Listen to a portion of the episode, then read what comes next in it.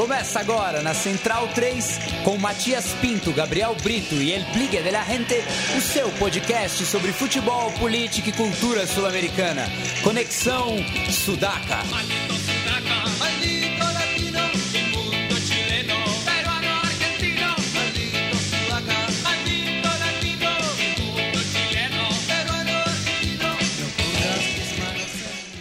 Buenas ouvintes da Central 3, está começando mais uma edição do Conexão Sudaca, ocupando e resistindo na sua placa de áudio. Meu nome é Matias Pinto e, como sempre, estou ao lado dos meus companheiros de batalha. Completando 200 edições, quem diria? Felipe Domingues, El Bigla de la Rente, você que estava aqui quando tudo isso era mato. Fala, Matias. boa noite aí, boa noite a, a todos os compas. É um prazer aqui voltar a casa Central 3 e, e, lembrar com carinho, né? Começo de 2014, né? Eu lembro do dia que o Leandro me ligou, né, com a proposta do programa e eu topei na hora e foi um prazer encontrar o Gabriel, que foi meu companheiro de, de faculdade. Ele que foi o, o nexo, né? O elo com, com o Leandro, comigo. Sim, eu conheço o Leandro justamente por causa do Gabri, né? A gente jogava mu muito futebol junto ali no, La Bom Bombeiro, ali perto do aeroporto de Congonhas. É, e depois a gente veio se encontrar em 2014 aqui no Conexão Sudaca. E o Matias também, que a gente se conhecia também de alguns rolês Casa Mafalda, Morumbi. Morumbi e, e também foi um, foi um prazer aí. Mais um laço de amizade grande que a gente acabou formando aqui no Conexão Sudaca. Depois conheci nossos dois compas que estão aqui na mesa também, que fizemos uma amizade bonita também. É, por, por sinal, né, o, o, o Bigler, que foi um tempo é, estagiário do, do impedimento, né, e que daí sim o impedimento foi a forma como eu conheci outro compa que está aqui ao meu lado, Leonardo Lepre Ferro, o capo da Barra Centralina. Tudo bom, Léo? Tudo maravilhosamente bem, ainda mais agora, hoje que é uma noite de comemoração, a gente está tomando um pisco aqui ofertado Opa. pelo Matias. Salud. E é muito bom revê-los. É, é, um ambiente que eu me sinto muito, muito, muito bem em ver o Bigla, que eu, eu contei para ele que o Sentimento Carpete é a banda que mais tocou no em 2018. Espero que seja também a banda que mais escutei em 2019. Mike Motorhead. Tem lançamento aí, hein? Opa! No segundo semestre. Opa. Promete. Um né? EPzinho, du duas músicas, porque tá difícil gravar um disco inteiro. Questões financeiras e de tempo também. Sim. Pois é, o, o Bigler até que não, não tá conseguindo colar tanto quanto antigamente, justamente porque está promovendo aí, né, o, o rock ali em Santo André, né, muito show de sexta-feira. A gente perde por um lado, mas a cena ganha por outra, né, Bigler? É, deu uma movimentada a cena andrense, né? muitas casas que abriram. Também o pessoal da Zona Leste lá também, o pessoal de Sapopemba ali no, na divisa com Santo André também tem uma cena bem legal. São Mateus também. Inclusive hoje tinha um show lá na, na Vila Formosa, num centro cultural lá da Vila Formosa, os amigos do Capitão Bourbon. Mas acabei deixando passar a data para comemorar com os compas aqui o, essa edição comemorativa do Conexão Sudaca. Valeu. Bueno, e nossa última aquisição e que tem sido responsável por manter a, a casa de pé aqui, né? O nosso Douglas Muniz, o ex-aprendiz, né? Tudo bom, Doug? Dale Mate, Dale Gabri, ou aliás, Oi. Dale Bilha e Dale Léo, prazer conhecê-lo finalmente, um dos melhores textos futeboleiros do nosso país aqui, tratando de somente do, do assunto que nos importa, que é a América do Sul. Ah, enfim, eu tô para aqui desde a edição Conexão Sudaca 129, colei meio que de orelhada, assim, pra, pra ver como é que era, atual no, antigo estúdio. No estúdio antigo, é Pois isso. é, enfim, foi muito bem recebido, trocando uma ideia, participei do programa, gostei pra caralho. eu- e, inclusive, eu tô com a mesma camisa da primeira vez, a camisa do, do São Lourenço. Ah, enfim, pude participar mais algumas vezes, pintou a chance de poder participar com maior assiduidade quando possível, a faculdade ainda não permitia. A época 17 e 18, agora 19 já, digamos, livre das obrigações acadêmicas e já cientista, so- cientista social formado, ainda que sem emprego, né? Eh, tô aqui eh, contribuindo, participando, tratando de um tema que muito me, me importa, com gente de altíssimo nível aqui e aprendendo principalmente com eles ainda. São Lourenço e suas grandes conquistas, tá vendo, né? O São É. Lourenço ele tava no primeiro do, Sim. E A agora gen- a tá gente- no 200 do município. A gente foi. Não, e a gente foi pé quente com, com o São Lourenço, né? Porque justamente o programa começa em 2014 e a gente. O primeiro clube né, que a gente cobriu a conquista da Libertadores foi justamente o, o Ciclone. E quem tá jogando hoje? tá jogando ali, tá na tela, é, visitando o Arsenal em Sarandi, né? Com é, público visitante, o que tem sido aí é, comemorado, mas ao mesmo tempo cobrado, né? Até é, fiz uma coluna, né, pro SDT na bancada, outro podcast aqui da Central 3 falando sobre essa situação, mas felizmente aí vemos aí o viaduto copado por La Gloriosa Buteler. É, enfim, é um prazer estar aqui com vocês, 199 edições depois, né? A vinheta de abertura é a mesma desde então, né? Infelizmente o Gabri não pôde estar, mas falava só o nome de nós três. Teve Sim. também o o Gui Miranda, que colou um tempo com a gente também, o Cururu, que participou algumas vezes também, diversos É o último convidados. stopper, né? É, diversos, tá no grupo lá, é, Isso aí. o, o Lucas Pereira também, Grande. ouvinte que virou amigo. O Vitor Faria. É, Vitor Faria participou um, um tempo também, agora está lá é, Nos no- Açores. nos Açores, ali no Uhum. Atlântico Norte. Diversos outros é, convidados recorrentes, né? Que a gente acabou, ou já tinha uma amizade, ou acabou criando, né? O Douglas Seconello, que é o- Grande. o nosso padrinho aqui. É, vamos lembrando o Vitão Zapata. o- Daniel Cassol, que me deu o apelido de Bilha de la Gente. Foi ele, justamente, ele, o, o Daniel criador. Cassol. O Yuri Miller. Yuri Miller, o Flaco Amarelo. Vitão. é, quem mais? O Ruben, Dario Oruê. O Brum passou por aqui O também? Brum Passou. passou, é, pelo ti- Skype, né? No título do Grêmio, não foi? Foi. A Cris Ah, tá. Charão também.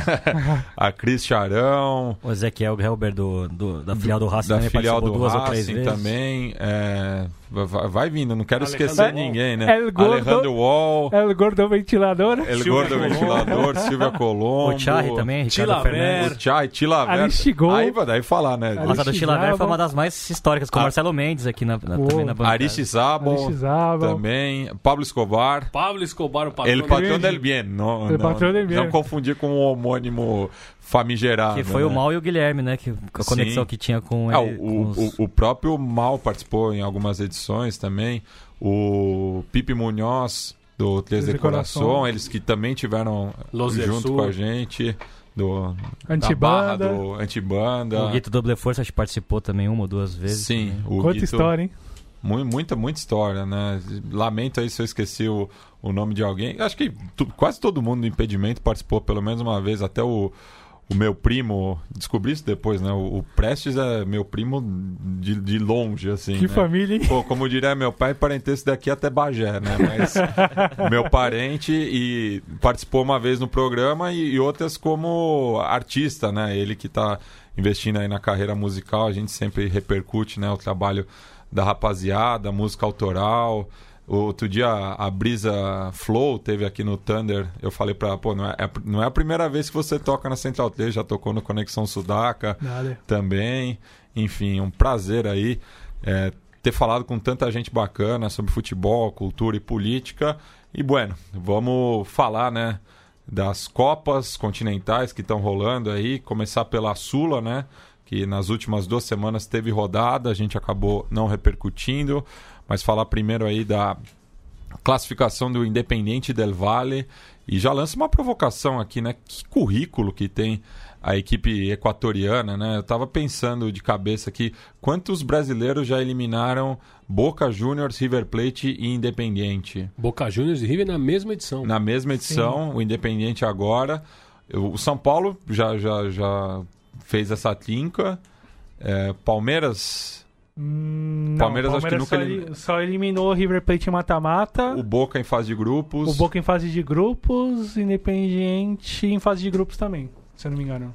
Talvez o Corinthians. Eu acho que o Corinthians nunca eliminou o River. River, acho que não. eliminou É. em uma Sul-Americana, se eu Uma não me engano. Sula? Isso, 2005, eu acho. 2005 ou 2006, se eu não me engano. Ué, mas enfim, é um currículo invejável para uma equipe tão recente, né? Até teve essa questão de mudança de nomenclatura, né? Era o antigo Independente José Teran, atual Independente Del Valle, uma equipe, claro, que é, tem como objetivo revelar jogadores, né, para justamente vendê-los. Está aí o Sornossa no Corinthians, que talvez seja a principal revelação nesse período. Mas... Mina também, né, quando foi pro River Plate. Sim. Pois é, O Orejuela, né, que foi expulso no... Sim. na LDU, enfim. É co- conhecido como El Mata Gigantes, né? O apelido pegou de vez, enfim, contra o Independiente foi mais uma vez uma demonstração clara.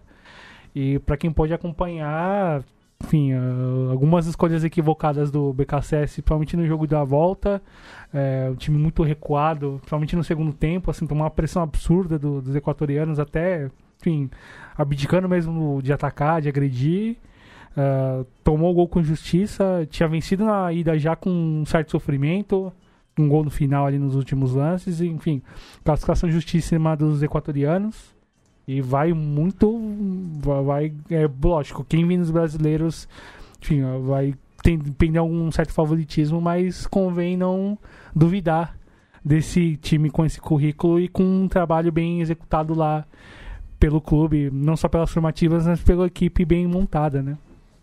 Isso, e o Independente, né, que mais uma vez aí bate na trave, né, na- nas Copas continentais. Pra alegria do nosso É. Bilha, né? Apesar do, do- do- dos títulos recentes, né, na, na Sula, tanto em 2010 quanto 2017, mas faz tempo, né, que não, não assusta no, no continente, né, principalmente na Libertadores, essa que era a última chance do Rojo se classificar, né.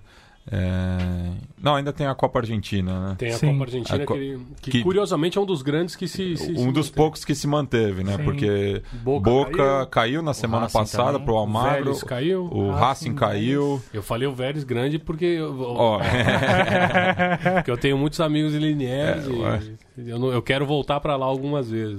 é, o, o River ainda tá no páreo, né? Pega o Godoy Cruz. Passou nos pênaltis. É, no susto. O Independente que enfrenta o Patronato do Paraná e se passar, pega justamente o Defensa e Justiça, ex-equipe do BKSS. Que ele né? já Sim. venceu no, no, no- na Copa, no Campeonato Argentino desse ano, que foi É. justamente a estreia dele. Sim. E o BKSS e e já tá pedindo tempo, né? Ele já tá É. pedindo paciência, tempo, porque já queriam a cabeça dele justamente porque ele não tá conseguindo fazer o Independente jogar da forma como o Defensa e Justiça jogava, o Defensa e Justiça dele. E tem uma perda importante do Pito Hernandes, né? Machucado, né? É Tuco, né? É Tuco Hernandes, no caso, que, enfim, fazia uma falta importante. Enfim, era um jogador que cada vez mais aparecia muito bem no- nesse começo de temporada, fazendo gol, jogando muito bem. Bueno, e seguindo, né, falar também do, do Colón, que apesar do, do susto lá na Venezuela, teve uma vitória contundente eh, na volta lá no cemitério de Elefantes, né? É, uma grande atuação da equipe comandada pelo Pablo Lavagem. É, E aí fica aquela. Porque eu tava vendo esses dias assim: o mundo tem quantos milhões de anos, Matias? Você que bah, tudo sabe. não, não, aí depende, né, da, da, da sua... O, o cara da área. Da sua dizer. crença. É só que- mas, bom, vamos supor que o mundo tem um montão de anos, Ué, né, que vou- tem bastante. E a gente vive na mesma época que Lapuga Rodrigues. velho. A gente tem muita sorte. É, somos privilegiados. né? sem dúvida, sem dúvida. A gente vê o Grande. que, que- o que, que esse. O que, que esse, esse. É um jogador que.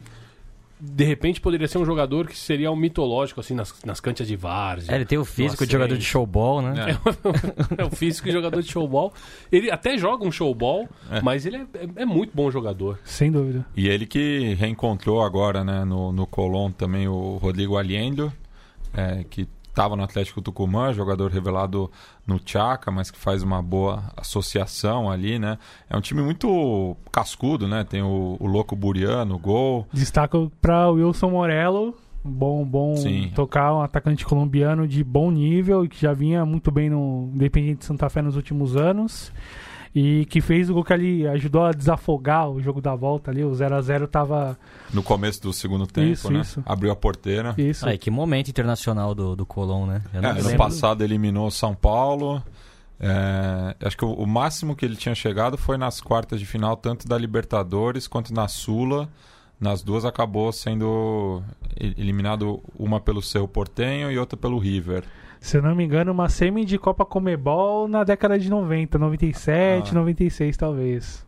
Se minha Também. memória não tiver. E o União acho que nunca teve nenhuma participação. que eu- Participou da Copa Sul-Americana De- esse desse ano. ano, é. Foi eliminado primeira justamente vez. pelo Independente Del Valle. Isso. É. É, e com uma boa vitória em Santa Fé, mas depois perdeu lá em Sangolqui, Sim. é, no Equador. Mas enfim, o, é, se o Galo passar né, de lá e cuidar, que a gente já vai falar, é, abrir o olho aí pro Colom, que eu acho que vai apostar todas as fichas nesse confronto. Sem Até porque fez uma campanha muito ruim na Superliga passada.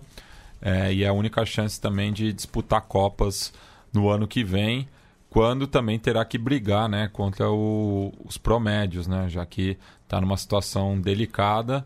É o 18 no momento, mas está muito parelha a briga lá embaixo, né? Até pela boa estreia das equipes que vieram da segunda divisão, né? O Arsenal que é, é o líder, está perdendo agora para o São Lourenço, mas está com a campanha ideal. E o Central Córdoba de Santiago del Estero, que também nessa semana eliminou o All Boys na Copa Argentina e também sonha é, chegar longe nessa competição, porque enfrenta o Vijamitre de Bahia Blanca, que está numa ascensão impressionante também. Né? Eliminou o Nils na primeira fase e o San Martín de San Juan na segunda, podendo chegar aí às quartas de final. É, agora falar, né? Vamos falar de, de Galo ir lá e cuidar. Tomou um susto, né? A, a equipe Logo de mineira, cara. logo de cara. Gol de pênalti, é, indiscutível, né? Devido aí a, ao, ao VAR, né? Ho- Hoje em dia não tem pouca dúvida né, nesse tipo de lance. Bem O- estabanado olhou o Elias na jogada do pênalti, viu? É, os defensores têm que tomar mais cuidado, né? A gente vai Sim. falar isso mais adiante no jogo do River também. Mas depois a, a torcida entendeu o momento do clube, deu aquele empurrão. O Jair fez um gol de muita vontade, né? E o Galo foi martelando o tempo todo. Ainda teve um pênalti desperdiçado pelo Casares. Bem discutível aquele pênalti, viu? Também. E- Bem discutível. e que no, na sequência do lance, né, o, o, o venezuelano Otero faz o gol é, da virada, mas também é anulado por conta da invasão. Já pensou se ele se lesiona na comemoração? Enfim, quem pôde ver ali, Sabe de quem- repente sai loucamente dando piruetas e mais piruetas. Se acontece alguma coisa ali. Doutor Bilardo ficaria louco, né? eu, tava, eu tava lendo esses dias novamente porque o impedimento recuperou aqueles textos. A gente tava lendo um texto do doutor A- aliás, que coisa boa, né? Não, não, sem é um- dúvida, sem dúvida. Mas é, o que eu Nossa. tinha mais saudade, Léo, não era nem dos textos em si, era dos É, comentários. os comentários. eu tava lendo justamente. Porque os textos eu tenho salvo, mas os comentários Os não. comentários não, é, verdade. Eu tava lendo, eu li o texto, mas na verdade eu perdia mais tempo lendo os comentários, É. que era a caixa de comentários do impedimento era algo espetacular. Tinha algum Ernesto lá? Eu achei um comentário do Ernesto num texto meu sobre o Grenal. Sobre o Grenal. É. eu, ta- eu, eu li- eu lembrei do texto do Bilar justamente porque a gente tava lembrando na Copa de 86, por causa da altura, da altitude, que a Argentina joga a maior parte dos seus jogos no Distrito Federal. e faz a preparação em Tilcara, na província de Jujuy. Chega lá a 27 maldição. dias antes. Sim. né? Ele tava completamente. E aí ele, ele, ele tinha instituído nos jogadores que eles tinham que comemorar os gols por linha. Ninguém podia sair correndo pra comemorar. Por exemplo, os, os atacantes comemoravam com os atacantes, né? O, o, o meio-campista com os meios-campistas, os defensores com os defensores. Aí o Rogério ele até fala: pode ver que eu não tenho uma foto que eu tô abraçado com o Maradona. Tá- Tô E- abraçado com o Virado Brown. E, e até aproveitar, né, é, já que não teve programa semana passada também, é, lembrar né, do Tata Brown, Sim. é, autor do, do primeiro gol na, na final contra a Alemanha, né? Toda a mística também do, de ter jogado lesionado e uma bonita homenagem na, na última rodada do Campeonato Argentino, todos os capitães imitando o gesto dele, as camisas autografadas para serem é, entregues à, à família. É, enfim, um, um dos grandes aí do, do continente que se despede, outro grande pincharrata também. É, mas enfim, da- daí o, o Galo acaba virando, né? é, num, num lance de muita felicidade do, do Elias, né? Sim. Arriscou, o goleirão Novoa acabou aceitando e o Galo agora vai lá pro El Campín com uma podendo jogar pelo empate, né, para se manter vivo aí na Sul-Americana. Pois é, Mate. E numa condição, enfim, pra quem pôde acompanhar um jogo bastante. que, que o Equidal ofereceu bastante dificuldade pro Galo ali, que teve com algumas questões ali pra lidar durante o jogo. Um de- time muito seguro, né? Sim. boa, Mate, boa sacada. E, enfim, o segundo tempo ali com, muita, com, com muitos cruces entre os jogadores, expulsão nos jogadores do, do, do, time colombiano, que conseguiu segurar enquanto pôde o Galo. Mas o 2 a 1 acabou meio que fazendo justiça em relação à pressão do Atlético, meteu bola na trave, pressionou bastante, em que pese a má fase de alguns dos seus atacantes, como o Ricardo Oliveira. Mas vai com uma vantagem bem interessante para a Colômbia, contra um time que está ali peleando contra a zona de rebaixamento lá na Colômbia. Mas o, o Pastor ainda acertou duas bolas na trave, né? Sim, sim. Ele criou bastante também, Sim, sim, né? participou bastante ofensivamente. Falta o gol ainda, enfim, tá, tá em busca ainda mais numa condição de final de carreira. Talvez o último contrato com um clube grande seja esse e precisa justificar de alguma forma. Em um torneio como esse, se você consegue, isso te garante algum, algum tempo a mais de contrato mas em uma condição de um clube que vai passar por um processo de, de mudança já um futuro muito próximo, se você se despedir com o título ou fazer essa transição com o título, vai ficar digamos que mais fácil ou mais plausível que isso aconteça de uma forma um pouco mais suave, mais tranquila para a torcida e o Galo tem todas as condições de sair da Colômbia com a vaga. E neste momento adentra ao São Lourenço Adolfo Gait, ele renocida del gol, no lugar do Nicolas Bland, que por pouco não, não chegou ao Botafogo, né?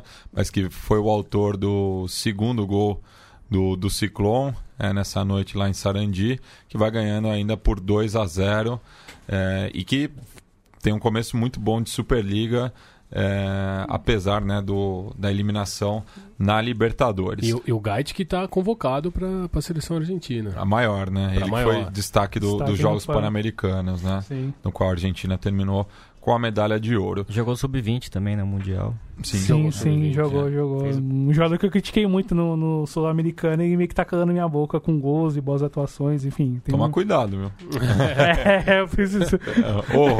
É, é, vou tomar Não cuidado. Não é o melhor jogador pra ser criticado. É, tem razão, tem razão. É, bueno, passamos agora pro jogo de ontem, Itaquera, para fechar é, a Sul-Americana. É, Corinthians acabou não se aproveitando né, do momento delicado ao qual passa o Fluminense. Um retrocesso até assim, é, essa chegada do Oswaldinho. É, treinador que parou no tempo, na, na, na minha visão. Gabriel! Não acho que vai aportar. Tô com ira desses putos! Acho que não vai aportar muito. E assim, né? Aquela, aquela situação, pô. É, também não tô defendendo aqui o trabalho do Diniz. Mas na Sul-Americana estava indo bem. Então, se você tem aí duas semanas é, decisivas para o clube, espera um pouco. É, acho que foi. A diretoria do Fluminense foi precipitada. Claro, uma derrota para o CSA em casa é, é, uma dor de cabeça inesperada, mas foi um jogo que o Fluminense criou bastante. Mas é um time realmente que não, não tinha um equilíbrio entre defesa e ataque. Acabou pagando por isso mas conseguiu ter uma atuação bastante sólida contra o Corinthians, que também é daí é o oposto, né? O Corinthians é uma equipe construída é, na defesa, mas agride pouco, né?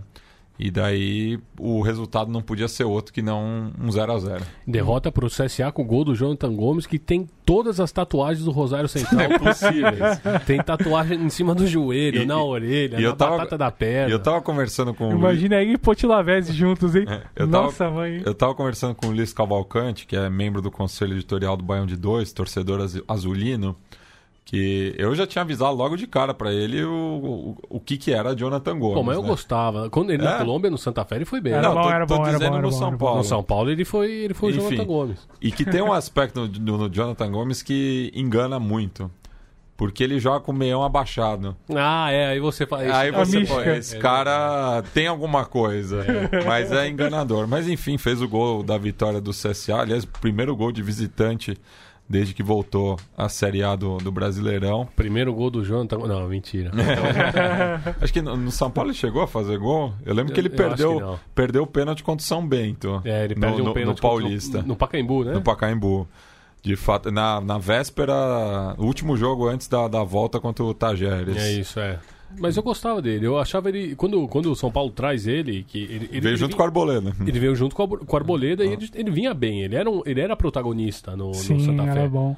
Mas realmente ele talvez ele tenha. Ele, ele não, não se adaptou ao arroz e feijão. Né? Igual Mas- viola com a paella em Valência. É. Boa. Mas falando do, do jogo de ontem, é, que vocês acharam desse duelo em Itaquera? Tava até com o texto do Gabriel aberto aqui, vou até recuperar, falando aí do jogo, mas que tá em aberto, né? É, esse duelo entre alvinegros e tricolores. O Timão é favorito pelo momento, pelo elenco, mas é, Copa É nunca outra pode cravar nada. É outra coisa, né, Mati? É outra coisa. Mas jogo bem ruim, tecnicamente, assim, pra quem pôde acompanhar, muito travado. Enfim, poucas poucas emoções, assim, de fato. Um Fluminense mais resguardado, mais, enfim, mais cuidadoso, principalmente na parte defensiva. E, e o Corinthians que veio com o que tinha de melhor, né? Sim, sim. Poupou no final de semana, postando no, no, no- um grande momento do Love, um momento do Cleison. Deve poupar também contra o Havaí em Muito- Florianópolis. Muito provavelmente fará novamente, mas enfim, faltou pro, pro Corinthians talvez um melhor acerto ofensivo, manter o bom momento em relação aos jogadores de frente, algo que vinha sendo recorrente nas últimas rodadas do brasileiro, que colocou o time ali próximo dos líderes. E o Flu conseguiu, se, conseguiu reagir bem a essa, essa mudança técnica e a condição de crise que o clube vive. Uh, Marcão ao menos acertando as escolhas em relação a como posicionar em campo no tempo que, que era possível para fazer. E, enfim, vai muito vivo para decidir a volta lá no Rio de Janeiro, após um tanto cenário de caos que foi desenhado após a demissão do Diniz. E, enfim, acho que tá, tá, enfim, o Corinthians sai, na, sai ainda como um favorito pela condição de time que tem, mas o Flu tá muito vivo. Pode acontecer no Rio e, enfim, ainda tá em aberto e bem aberto acho, acho em relação ao confronto, né? Bueno, e antes de passar para Libertadores, ler alguns recados aqui do- dos ouvintes que estão participando da live, né? O Leandro Santos Opa. parabeniza pelo programa, diz que a gente é fera Valeu. demais. O Antônio Júnior diz que Praia Grande vos abraça. Abraço aí para Long Beach brasileira. o Opa. Célio Bruns Júnior, Ó, o atual, atual campeão da Série D. Esse aí é um capo. Pelo Bruscão, né? Agradecer o, o grande Célio que ele me mandou um áudio com o goleiro Zé Carlos, né? Que definiu a, a decisão, né? Lá no, lá no norte. Mandando um abraço e lembrando da sua passagem, né? da sua passagem maravilhosa pelo Santo André. Ele, é, o, o, Célio, o Célio que esteve no, no estúdio conosco também, né? Ele manda aqui é, parabéns pelo programa. Graças ao Sudaca, fiz amigos que vou levar pra vida. Abração pra Mati, Léo, Biglia e Gabri. E queria mandar também um saludo para um ouvinte que eu acabei encontrando na maratona CBN e Piauí de podcast lá na SPM. Ah, O, o o, G. o Matias fazendo maratona. Não, tá louco. ok. Eu não aguento, não aguento dar um pique até, que- até a estação Oscar Freire. Teve que descer pra abrir o portão, chegou É. ofegante. Então, mandar um abraço pro Jean Felipe Lima, que muita gente ali me cumprimentava pelos outros podcasts que eu participo, mas ele falou: tô te cumprimentando pelo Conexão Sudaca. A estrela da casa, né? Ele que tem o- uma empresa que ele diz que é Sudaca, porque é, tem um sócio argentino, a Oxbox, Oxobox. É, então, mandar um saludo aí pro, pro Jean, ouvinte do Sudaca. Ele Olha veio aí. falar. Opa! é, muito, muito gosto. bem claro. Mandar um abraço pro Gustavo mim, Vidal né? também, que é um grande amigo que, que o Conexão da- Sudaca me deu também. Esteve aqui em fevereiro e saímos num bloco aí pelo Butantã. Ele tava bebendo e eu não podia no dia. Fiquei, fiquei tranquilo, mas manda um abraço pro grande Vidal lá de Juiz de Fora. E outro aqui, o Carlos Eduardo Monteiro, maravilhoso, primeira vez ouvindo. Tamo junto aí. Falar de Libertadores agora, né? Essa, dessas semanas é, históricas, né? É, que a gente tem. Jogos de muitas camisas pesadas aí do, do continente, né? Temos sete campeões ainda no páreo. Mas tem o seu Portenho também, que dá daquelas equipes que nunca foram campeãs. Campeão das Sacanagem. É a que semifinais, né? mais- Isso é muita sacanagem. Campeão É- da é- Os sete campeões no páreo e o Cerro Portenho. Não, mas, mas que é, um- é- é um grande também, né? Campeão Que- de semifinais, você quer dizer? é. Nunca chegou numa final. É a única equipe do, do bairro Obreiro que não chegou numa final. mas que eu tenho uma grande consideração. Eu já vi o todos, eu já vi o todos. Portenho no estádio em uma semifinal. Contra o São Paulo. contra o São Paulo em 93, né? 93. Isso. Time do Arce. Time do Arce, do Do Gamarra. Gamarra, do. Pois é. Acho que o técnico era o. Marcarian? Não, era o Perfumo. Engano, Roberto time. Perfumo. Roberto Perfumo. Ele é mariscal. Mariscal. E começar a falar, né, do. Agora em ordem cronológica aqui, terça-feira, na Arena do Grêmio, no bairro do Humaitá. Aliás, é uma coisa que eu estava falando com o Paulo Júnior, né? Essa coisa de. Agora a gente tem um monte de arena, né? A gente tá ficando um pouco criativo na hora de falar o nome do- dos estádios. Então vamos falar o nome do bairro, né? Então tá ali, o Maitá, né? Saída de Porto Alegre para cidade vizinha de Canoas. Torcida do Inter provoca, né? Fala que é a Arena Canoas com o OAS em maiúscula. Mas um, um jogo que remete né, ao, ao passado e escolarismo em estado puro, né? Até demais, viu? Até demais. É, e o Palmeiras realmente foi para não perder, o que eu não vejo que é um demérito, acho que é uma estratégia. É, vem num mau momento, né? O Palmeiras, desde a volta da Copa América, só tinha ganhado o, o jogo contra o Godoy Cruz na, na volta, né? Pelas oitavas de final. Que é até um 4x0 bem, bem enganoso. Bem enganoso por conta da, da forma como foi, foi construído, Sim. né? Aquele pênalti discutível, né? Não pênalti. Aqui não, o- não pênalti. O não pênalti, né? Na- na- nas duas interpretações possíveis eu não vi nada. Mas que momento que vive Gustavo Scarpa, né?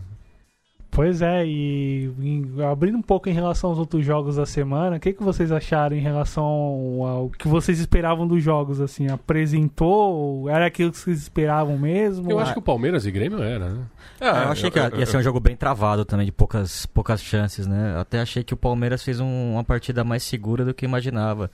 Tanto na defesa e no segundo tempo, até teve alguns contra-ataques ali que poderia ter feito. Uma bola do Dudu na trave. Sim. Pisou bastante. Né? O Grêmio que me decepcionou, né? Porque o Grêmio tem, tem feito bons jogos, né? Fez uma série contra o Libertar pri- primorosa, né? Passou com muita folga. Muito. E também tinha feito um grande jogo contra o Atlético Paranaense, né, na Copa do Brasil. E eu Sim. achava que o Grêmio poderia abrir uma vantagem boa no primeiro jogo. Mas foi um time bem previsível. Acho que o Palmeiras foi bem agressivo na marcação. E eu acho que, achei que o Renato foi, foi infeliz em algumas trocas ali. Acho que o Tardelli entrou muito mal no jogo, por exemplo. É, o Grêmio tem, a- tem algo que eu, eu gosto de acompanhar, atualmente, atualmente na perspectiva tática das equipes, e o Grêmio sente falta de um jogador que muita gente não se deu muita conta, o Jael. O Jael era o jogador pra abrir a defesa palmeirense ali de Sim. alguma forma, tipo, pra forçar o jogo aéreo, pra ir no, no, no vamos Mas- que Ah, vamos. o, mas o essa- próprio essa- jogo contra o, Lanús, né? A, a partida de ida Sim. da final, ele é é importantíssimo no, fundamental. no gol do Cícero, né? Mas essa acho que é uma das grandes críticas que a torcida do Grêmio, e e é com muito cuidado que eu falo isso, porque a torcida do Grêmio é uma apaixonada com, com razão em selo por- pelo Renato, Sim. mas é a insistência no André, né? Hum. Porque eu não sei se ele. O André ele não tem a característica do Jael. Por mais que ele seja um 9 um pouco mais. é, mais conservador, tradicionalista, ele Sim. aposta no André, talvez, para fazer algo parecido com o que o Jael fazia. E Mas- não dá É certo. Mas, é que, zero. mas daí, por exemplo, o André foi muito bem no, no jogo contra o Atlético Paranaense pela Copa do Brasil, né? E contra daí o Libertar também- também. E daí, co- como, como barrar ele? É, não, também? não, é uma Porque coisa o- de grupo também. Porque o né? Tardelli também não, não disse ainda a que veio, né? Mas é, um problema do futebol brasileiro, né? Viseu Encontrar um machucado. centroavante, né? O É. próprio Palmeiras também sofre com, com essa, nessa posição, né? Há Mas dois agora anos com a e meio. chegada, O a, Luiz Adriano. a é- chegada do é- Luiz Adriano, é eu acho que muda um pouco Que- o, o patamar, Que né? o ataque tem uma nova vida, né? Enfim, É. mas Porque o- tanto é que o Borja nem o Davidson acabaram Entrando. entrando, né? É, um problema. feliz- Ah, felizmente, até, felizmente. pela, até pela situação do jogo, né? Se você faz um gol é, no primeiro terço de, de jogo, né? Eu E- tenho, eu tenho, eu te- desculpa, Mati, mas é que falaram do Borja, e sempre que falam do Borja, eu lembro que eu tenho uma teoria bem. O Borja, pra mim, ele foi um jogador de seis meses. O Borja não é um jogador. A gente falou isso aqui no, no, no Sudaca. A época. né? Ele, ele teve uma ascensão meteórica, porque ele sai de um Cortuluá de um ano, se a gente quiser falar. É. Teve um semestre brilhante no Curtuluá e, E- man- consegue manter no E, e daí montado, foi né? muito bem na, na- no- na- Hum, no- nos quatro jogos finais daquela Libertadores e realmente enganou. Mas se você percebesse o, o que foi a carreira dele, não investiria o que o, o Palmeiras. E, e eu lembro Sim. que a época eu até eu entrei numa discussão que, que, eu, que eu, eu sabia que era uma discussão polêmica, eu não deveria ter entrado, mas eu acabei entrando. Mas foi a época, ele, ele chega mais ou menos, e se eu não me engano, o, o Antiope ele chega ou na mesma época ou pouco tempo O depois. Antiope chega um pouquinho antes no Ou Cruzeiro. antes. Então, eu falo, eu, pra mim, o Antiope era muito mais jogador que, o- que o. Que Tô o, concordando que o muito contigo. E eu não sei muito. por que o Palmeiras fez um Atentos, esforço atentos, tremendo. E, e atentos. foi, acho que, a, a, a maior contratação. Foi, foi. do O Palmeiras tá pagando, Sim. acho que a última parcela, as últimas parcelas agora. Pro, E é só a gente ver agora, hoje, assim, eu acho que o tempo dá razão, porque é o seguinte, é só você ver hoje a- a- o nível onde o Antiope, o, o Antiope tá, ele é, ele é titular do Boca, ele herdou a 9 do Benedetto, tá certo? Na época ele era suplente, mas era um suplente que jogava com Partici- frequência. Sim, sem dúvida. E o Borja hoje é um jogador que ele é meio. Putz, é, a torcida, quando ele entra, a torcida torce o nariz e com razão. Ele perdeu o lugar pro Daverson, que também Não, é e- nenhum primor. Pois e né? é. outra, é, é- é um, um jogador de pouca entrega, né? É, ele vive momentos de, de apagão do- durante os jogos. É, ele é um bom definidor, mas ele não, não busca o jogo Não. muitas vezes. E justamente o, o Luiz Adriano é o oposto disso, né? É um, é um Tremendo jogador, que não é tecnicamente brilhante, mas é um jogador muito ligado, né? E, e- e vamos lembrar também, né? O, o- Luiz Adriano teve uma ascensão meteórica no, no Internacional, no começo da carreira dele, que em, poucos meses já era campeão do mundo. Sim, e tende a dar vida pro ataque palmeirense. É, para quem pôde acompanhar o jogo, e aí partindo para os destaques positivos, ah, para mim, grandíssima partida do Luan, melhor da partida, muito atento na- nas coberturas, ali no lado, no lado do Marcos Rocha, sempre, sempre ali muito atento nas jogadas. Gustavo Gomes também, partida de, de excelência dele, talvez recuperando um pouco do momento técnico que ele viveu até a parada da Copa América. Que- e foi justamente na arena do Grêmio, né? Que ele viveu o pior momento dele no ano, né? E depois de um partidaço contra o Brasil, ele erra Sim, o pênalti. Ele erra o pênalti e Sim. daí entra numa espiral é, de, de, de, de baixa, né? Do- Sim, Não, não voltou bem de- de- depois dessa eliminação. sim, e, enfim, cuidou muito bem da área. Marcos Rocha também muito atento ali nos, nos combates diretos com Everton. Ah, falando também de quem foi bem Diego Barbosa ali no lado esquerdo, muito muito ali atento às incursões do Alisson. Ah, o camisa 30 falando do, do- da pouca coisa que ele produziu em campo. Ali, o Filipão conseguiu ajustar a cobertura em relação à à marcação ali pouco depois do, do, do gol do Scarpa, E- apesar e- de alguns erros. E, e nesse aspecto, falando da, da, da expulsão do, do Felipe Melo, é, se você olhar as estatísticas, não foi um jogo tão violento, né? É um jogo brigado, mas é um jogo franco, né? Você tem um cartão do lado do Grêmio, do, do Kahneman, também no começo do jogo. Felipe Melo toma o primeiro cartão ao- aos nove minutos e depois é, é expulso na metade do segundo tempo. E ainda o Thiago Santos, que, que entra é, no lugar do William, já toma um cartão também logo de cara, mas foi isso, né? Ah, O- foi uma boa arbitragem do. Lostor, deixou o jogo Sim, correr, sim, né? sim. Até comentava isso com a minha companheira, com a Carol, a gente tava assistindo o jogo no, no bar, né? Com- Ela até falou, nossa, como o jogo, jogo da Libertadores é diferente, né? O jogo corre, o jogo é sim, mais, sim, mais foi, solto. foi, né? foi mais corrido até pro nosso padrão de jogo que a gente acompanha, até mesmo em Libertadores, teve jogos mais bem mais parados. Mas em relação à condução do jogo, sem erro, sem nada pra comentar, a expulsão foi justíssima, acho que não tem que. Eu talvez, eu, eu acho que o Senão e ele, ele expulsa o Felipe Melo por dois lances muito parecidos. Então ele, ele na verdade ele foi coerente com o primeiro cartão Sim, amarelo sim, e ele dá sim. o segundo. E que ele chega atrasado nos dois. Eu ne- eu nem vejo assim que foi um, um, Não foi um absurdo de excesso, falta. assim. Não foi, por exemplo, a expulsão dele no ano passado, quando saiu o Portenho. Sim. Que ali ou, ele dá pra pegar mesmo. Sim, sim. ou mesmo a expulsão contra o Bahia pelo Brasileirão. Sim, que ele até tomou quatro jogos agora.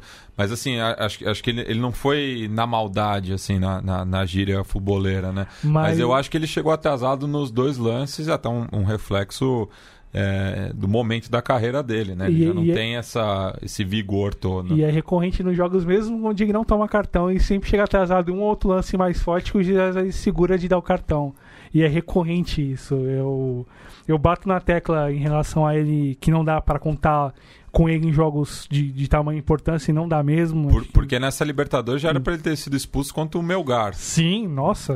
Num, num lance que ele no... chega atrasado, levantando o, o meia peruano. Nem chega atrasado ali, é. tipo pô, não, não, faz sentido tu dar um carrinho com um cara distante dois metros de você, você tentar dar o carrinho para pegar o cara, assim, para tentar parar a jogada, não faz é. muito sentido. E, enfim, e aí, o, o, em relação à escolha para substituí-lo para terça-feira, deve ser o Thiago Santos para não alterar a estrutura da equipe no jogo contra o Grêmio no Pacaembu. Uh, enfim, em relação à perda técnica, acho que dá para compensar, não, não, é, não é gritante em relação a, ao que poderia oferecer em campo. Defensivamente, o time deve crescer e melhorar em relação ao que o Filipão deve mandar em campo pro, pro jogo. Enfim, mas no em relação a comportamento coletivo, enfim, foi um jogo com esse, com esse nível de escolarismo, às vezes que eu critico, bato na tecla muitas vezes dá para fazer de outra forma e, e o, o time acaba recorrendo a esse modelo, enfim, pela forma como é treinado, pela forma como pensa o jogo, enfim, aí é outro, outro debate. Mas teve coisas assim a apresentar em bom nível, principalmente por concentração, que era algo Acho que faltava bastante, principalmente nos jogos após a parada da Copa América. Acho que talvez tenha recuperado isso. Tava dando sinais de bom jogo. Contra o Bahia, acho que foi isso mais. Isso se viu de forma mais clara, mas o resultado não, não respondeu.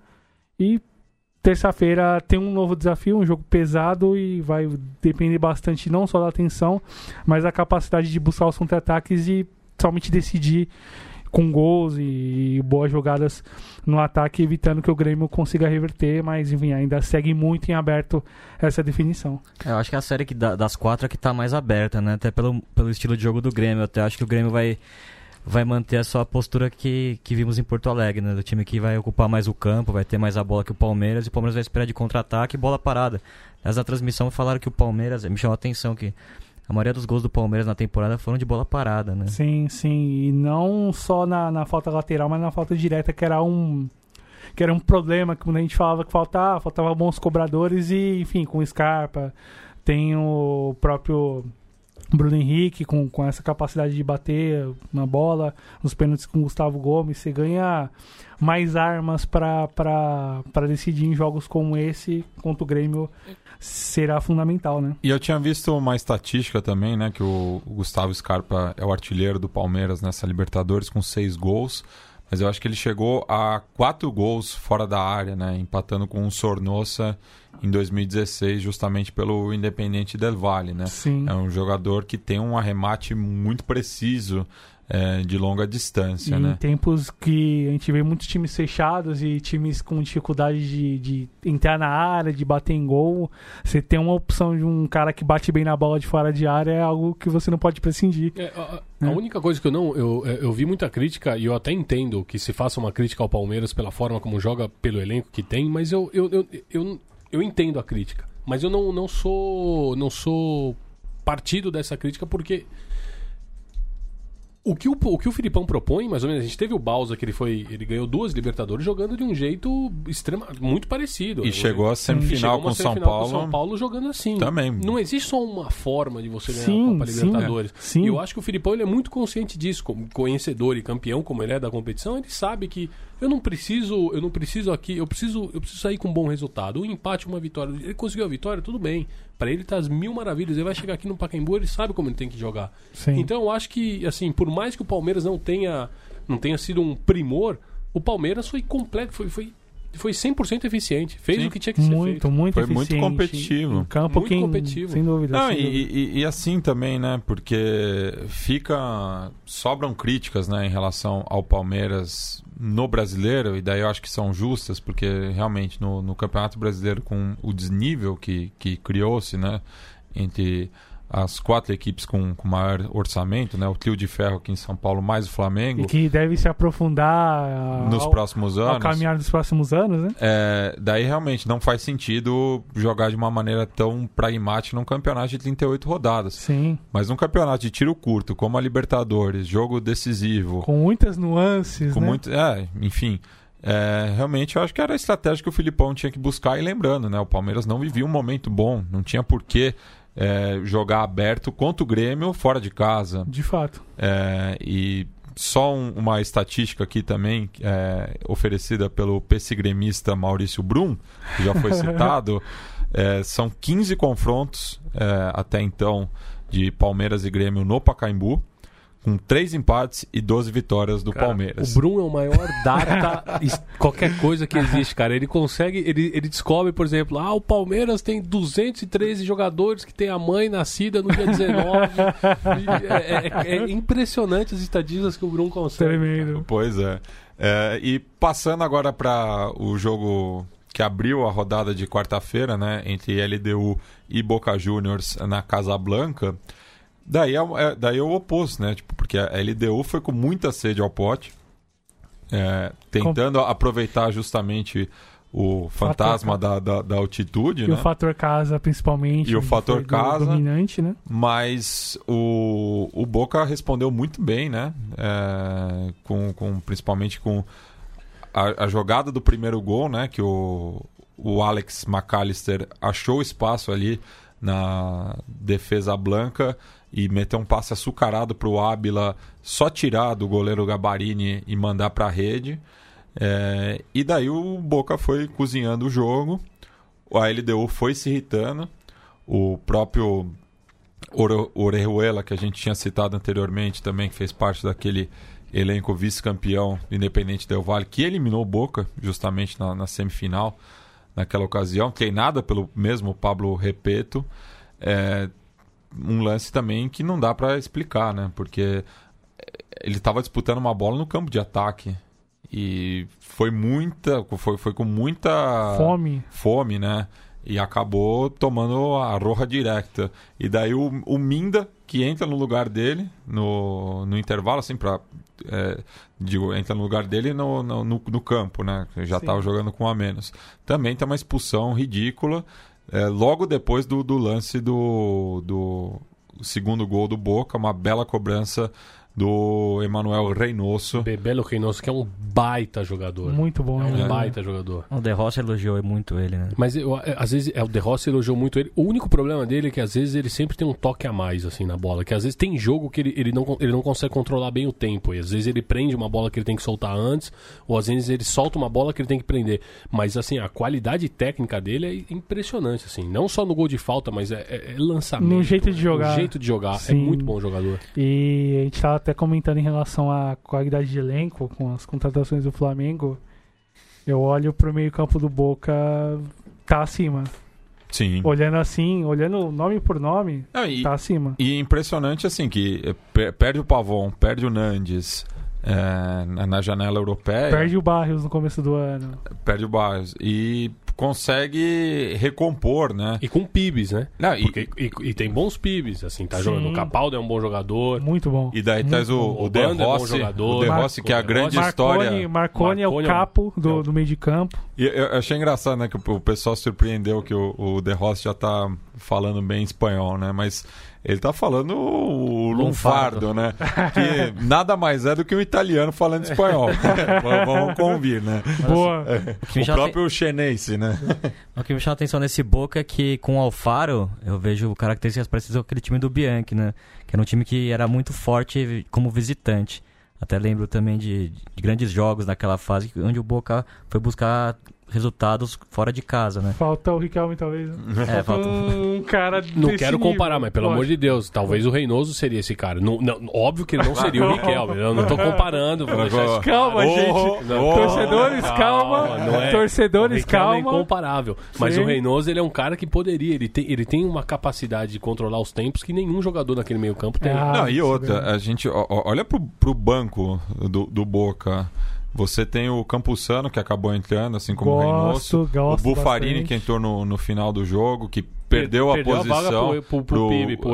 Garganta. É, você tem o Goltz, você tem o Vija, você tem o Tevito, você tem o Fabra, é, o De Rossi. O que... Fabra que é inexplicável porque ele é reserva do Mas. Porque assim, o Fabra, no Campeonato Argentino, ele é o titular. E o Fabra tem jogado. O, o jogo que o Boca ganha, se não me engano, é contra o Patronato, que o Tevez faz, faz dois gols, se eu não me engano. Sim, eu não lembro, segunda foi um rodada, 2x0, segunda rodada. O Não, Fábio... foi o Aldocive, não foi? Não, o Dozi foi agora na Bomboneira. Ah, tá. Acho que a segunda Ah, rodada. fora. Fora. Em Paraná. Ah, tá. O, o, o que o Fabra joga é uma coisa. Ele dá as duas assistências, assim, ele é um tremendo jogador. É claro, ele tá vindo de lesão, ele tá precisando de um tempo ainda pra, pra se recuperar, mas ele é muito mais jogador que o É, Márcio. era titular da seleção colombiana até as vésperas da Copa, onde ele se machuca enfim, acaba decorrendo todo esse volume de situações. Mas o- olhando em relação a até a dominância do jogo, manejou todos os tempos com muita tranquilidade, bem posicionado. Ah, o Alfaro consegue consegue achar boas variantes. em que perde algumas perdas em relação ao elenco, o caso O- da lesão do, Do Zarat, é. né? Mas conseguiu reagir bem e consegue, além disso, garantir espaço para os PIBs. O, o Aengan, bem falado, o Capaldo muito bem, já desde o, na parte final da fase de grupos ganhou espaço e não sai mais do time. Marconi, o dono e senhor, ama e senhor do meio de campo, o cara que maneja absolutamente tudo da zaga para frente. Ah, acho que é, o Ábila, enfim, grande, grandiosa fase. Opções para variar o, o Alfaro tem com a Almendra. Quando precisar, o De Rossi em alguma situação onde jogou apertar ali para segurar uma defesa. Jogou muito bem na Bomboneira. Ele, na estreia dele com o Aldosive. A estreia, na verdade, contra o Almagro na Copa Argentina, mas na Sim. estreia na Bomboneira contra o Aldosive. E assim, o que a imprensa argentina também destacava é que é jogador de um toque, cara. Assim, ele Sim. não.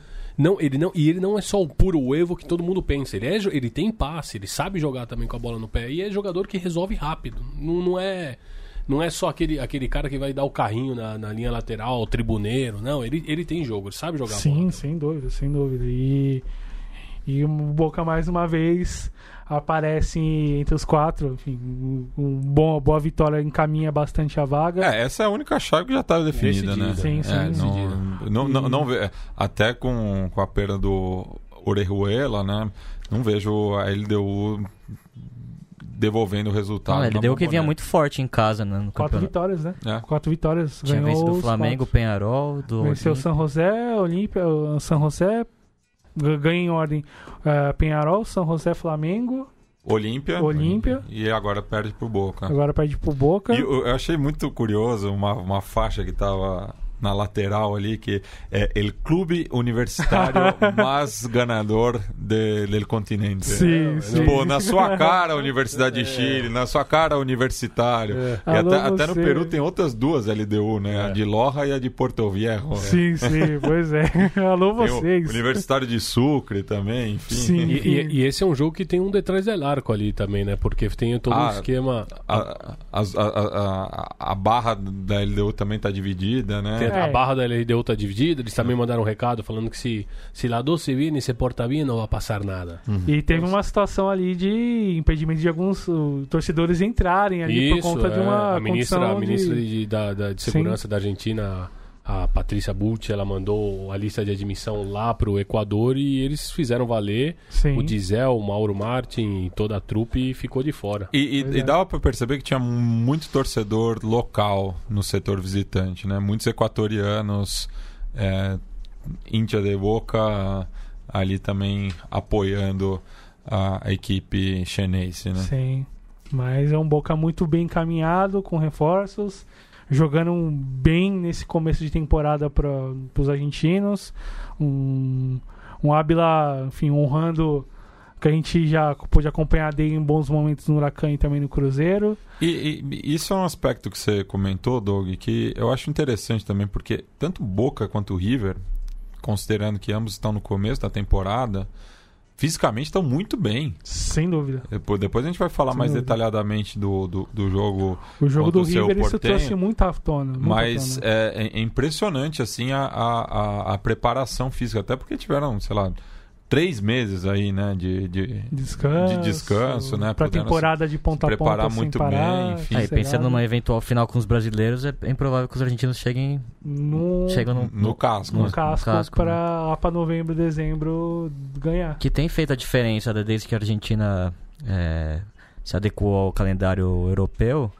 É, na reta final da Libertadores eles têm aproveitado o, o fator físico, né? Com os É. times brasileiros já, já chegando no final da temporada. É, a parte boa pra quem chegar, né? E a questão da. A gente volta à discussão em relação ao número de vagas, né? Porque acaba, em alguma medida, privilegiando os grandes, o, quem bate cartão constantemente na competição. E pelo desenho, muitas vezes, não sorteio, enfim, porque é um outra, uma outra situação, mas pelo andamento das chaves, você já percebe que acaba sendo uma consequência natural em relação ao volume de vagas e até o próprio desenrolar do- da competição.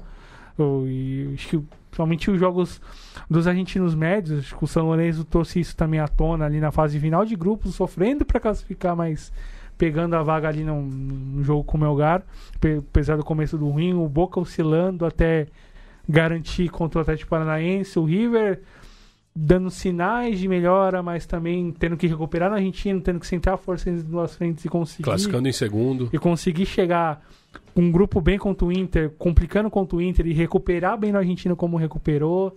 E, Enfim, e sem perder jogadores importantes. O River perigou de perder o Palácio, o outros jogadores mais jovens conseguiu segurar a maior parte e, e remontar dentro do que era possível. Boca e, e você falou dessa reta final da última Superliga porque também conseguiu a última vaga, né? Sim, a, a- sim. a Libertadores passando pelo Atlético Tucumã. Lembrando né, que já estão garantidos o Racing campeão, Defensa e Justiça vice, Boca terceiro, o River quarto. Sim. E o Tigre que ganhou a, a Copa da Superliga. Mas essa é até uma crítica que se faz ao calendário, porque, por exemplo, por, por essa forma de classificação no Campeonato Argentino, o Defensa e Justiça vai jogar a Libertadores 2020 tendo conquistado a vaga é, Em quase 2019. Um semestre, Um- né? um Um, se- semestre de diferença. um semestre. isso no começo dos anos 2000 também, né? o Racing foi campeão é- em 2000 era e já mais passou em um ano. 2003. Aí É mais de um, é, in- exato, é um time que passa por o, o, o- por exemplo, o Defensa ele perdeu o miolo de zaga que era a grande a grande Esteio, o, a- né, o grande time. esteio daquele Sim. time, que era a menina dos olhos do Defensa e Justiça, ele já perdeu. Então, Matias é um time que Rojas chega, no, no o, o Racing. próprio Godoy Cruz que chega para disputar essa Libertadores não é o Godoy Cruz que se classificou para Não mesmo, Libertadores. não mesmo. Então é, é- é- isso, isso é- fica meio difícil não para os clubes grandes, mas para os clubes de menor, é, de menor, de menor poder aquisitivo passa passa a fatura. E só fazendo um apontamento em relação à LDU, a ausência do Julio, o Rohan, o Rohan Julio também faz muita diferença. Enfim, acabou sendo expulso totalmente contra o Olímpia e era um jogador de desafogo aí no lado esquerdo, no lado, de- no lado esquerdo do ataque do equatoriano. Ah, o Anderson Julio não conseguiu ali resolver quando possível. O Valência também não, ainda não. Ainda depende de adaptação mais plena na defesa do, da LDU. As perdas no meio do ano ainda cobram caro em relação à montagem do elenco do, do Pablo Repeto, que conseguiu chegar numas quartas de final e aponta em alguma medida para se algum time de repente de um centro menor grande queira fazer frente ou chegar num- longe numa competição sul-americana Agora, nesse contexto, com a maioria de vagas para Brasil e Argentina, da forma como é mal distribuída, é manter um trabalho de longo prazo, é segurar um ano, um ano e meio com ele montando, ele construindo de ponta a ponta para conseguir chegar. O Repeto está mais de um ano na, na LDU e conseguiu dar, dar esse salto. Foi O campeão Garnier- no centenário. Isso. O Garneiro no Olímpia conseguiu recolocar o Olímpia disputando grandes competições também nessa chave, bancando os veteranos, uma aposta aqui a colar aí nos clubes menores, de repente repatriando alguns veteranos que possam dar caldo, mantendo essa base e fortalecendo para disputar em grandes frentes. O Ribeiro fez isso na- no Cerro Portenho, chegou onde chegou.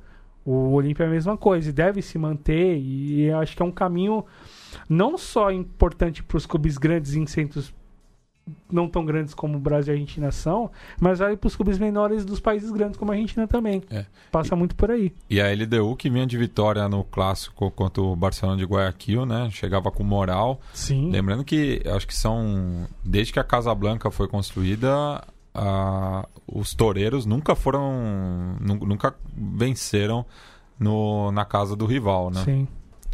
E passando agora pro, pro jogo de Flamengo e Inter na Maracarena, é, o que muito se discutiu na, na imprensa gaúcha, sobretudo, foi de que o, o Inter é, foi para não perder. Vocês concordam com- com, com isso? Vocês acham que foi uma postura um pouco cautelosa do Odair?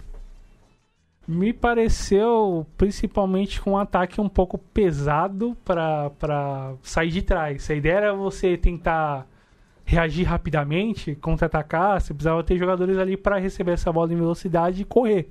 E com o D'Alessandro e com o Sobis você não vai conseguir fazer isso. Mas ao, mesmo tempo os dois estavam marcando muito bem, né? Eu, Sim, eu acho que sim, o Flamengo sim. até começa a crescer no jogo com a saída dos dois, porque eles estavam fechando sim. o- os espaços no meio.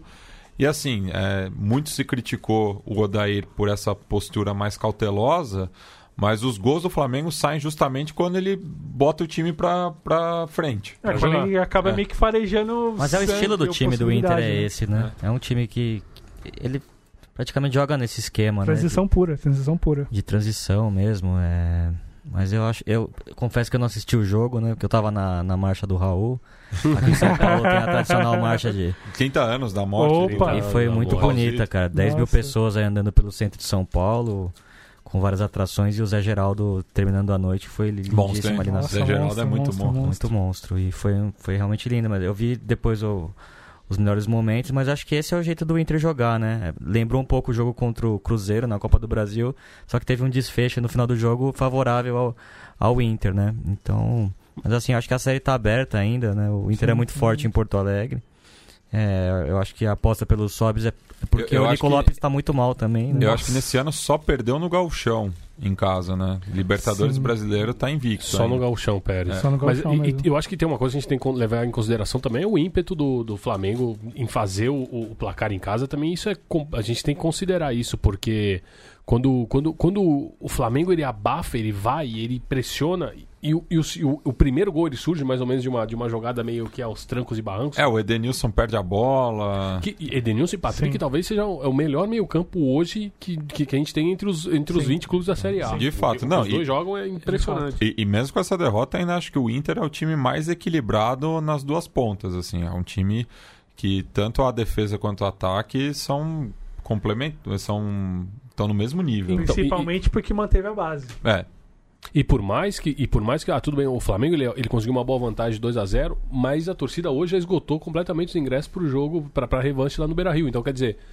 é, sabe que talvez não, não é um placar que, que, que dê muita margem pra sonhar, porque o Flamengo também é um baita time, mas eles eles estão conscientes do time que eles têm, eles sabem que o Inter tem total capacidade pra para reverter. Talvez não é. Eu, eu, que eu não, não. Eu acho que o Cerro Portenho que tem que reverter o mesmo placar, tem que subir a mesma montanha que o Inter, eu acho que é mais difícil pro Cerro. Mas pro Inter é completamente possível. sim. E De acordo.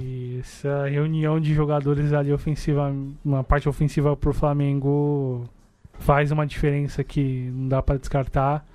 Ah, do que eu gostei por parte do, do Rubro Negro, acho que um bom jogo do, do, do Everton Ribeiro, achando bons passes. Eu achei o Arão muito bem. Também, bem É. também. Tipo, E- e, numa e- posição e- diferente do que ele tava jogando, Sim, né? e, e ele que tem sido foi muito criticado nos últimos tempos pela torcida, até na adaptação com o Jorge Jesus, mas é um jogador que tem provado o valor. Infelizmente não vai jogar a volta, né? Tomou o, o cartão que, que tira ele do jogo, e daí tem essa questão agora com o Cuellar, Sim. é que Sem Coelar e Arão pra volta vai ser complicado, hein? enfim, o Cuellar já, já sabe aí do, do, do peso dele, então Sim. já não viajou pro, pro Ceará, né? Uhum. né, na- nessa partida aí pelo brasileiro. É, então o técnico português vai gastar pestana aí, né? Pra, pra pensar nesse time pra, pra volta. Pois é, vai ter problemas pra acertar principalmente o meio de campo, a, a ver como o Gerson vai. Que condição que o Gerson vai estar. e Aliás, entrou muito foi bem, fundamental. Foi Né? O fundamental. Gerson é, foi o ponto de inflexão desse time, né? Não, foi O- fundamental.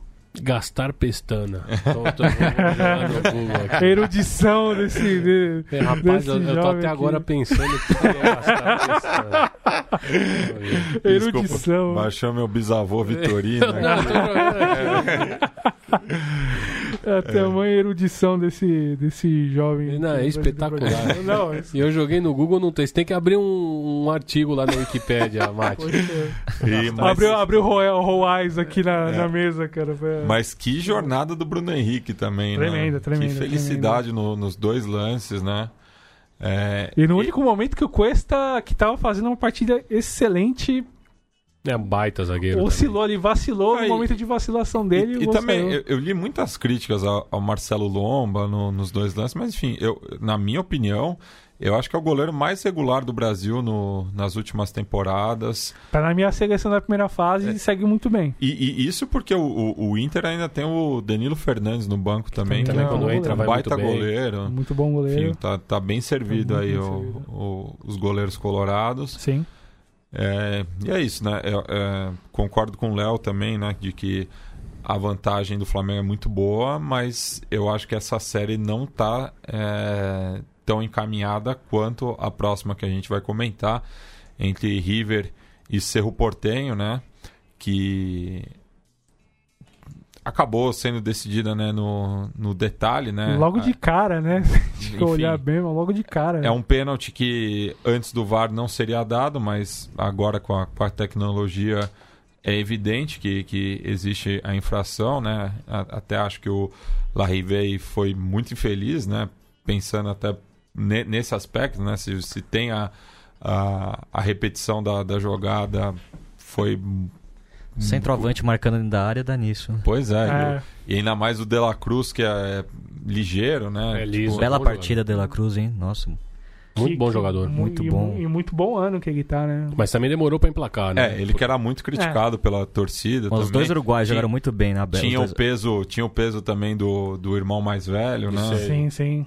Mas eu acho que assim, é, o que acontece é. Porque eu lembro que, acompanhando também, acompanhando pelos meios argentinos, é, a metade dos meios que, que, é, que é bosteira, digamos assim. ela, eles criticaram muito a marcação, porque falam, ah, o River, mais uma vez, depende Os com o meios VAR. paraguaios bateram bastante. A- até o. Flaco, Nossa, o Flaco Amarelo, ele publicou lá uma, os, os clubes da Série A que mais são que mais pênaltis tiveram na temporada. Mas eu, eu- aí eu, eu, eu não tenho, não tenho nenhum, nenhuma procuração aqui pra defender o River Plate, Porque você é racinguista. É porque eu até, sou racinguista. Você tomou seis no final de semana. E, e o chat, você viu que o chat falou que o placar é enganoso. Eu amo aquele homem.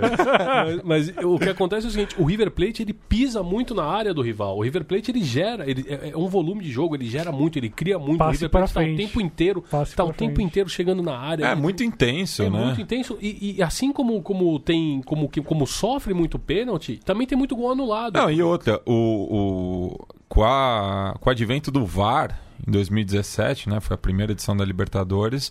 O River, nesse aspecto, foi, aspas aqui, né? Prejudicado contra, o- contra o Lanús. Contra o Lanús. É, Sim. naquela Que- semifinal. Que é a tal da frase do Enzo Pérez. E ele vai, e ele vai, no Monumental, é. Pois é. Pois é, pois é. Mas assim, eu acho que o River Plate, hoje, assistindo o River Plate jogar e vendo o jogo que fez contra o Racing no, fim, no, no, no sábado, o River Plate é, o- é o- é disparado meu, o time que joga mais bonito no continente. Porque o River Plate ele, ele tem uma forma de jogar que é muito agradável. E, o- e o Galhardo ele conseguiu. É, a pese em todas as baixas que teve, ele consegue fazer com que jogue o Matias Soares, ele consegue fazer o Nath Fernandes jogar. O Nath Fernandes era um jogador que, quando tava o Pete Martins, ele, ele tinha a importância dele, mas era um jogador relegado ao segundo plano. E, e daí você tem o Carrascal no banco, o Escoco, o Prato, você tem muita opção. E o que mais me chama a atenção é no, no River do Galhardo aí, que já tá há cinco, anos, temporadas. Cinco no- no anos. time. Olha o que é um trabalho de longo É o prazo nesse fundamento, continente. velho.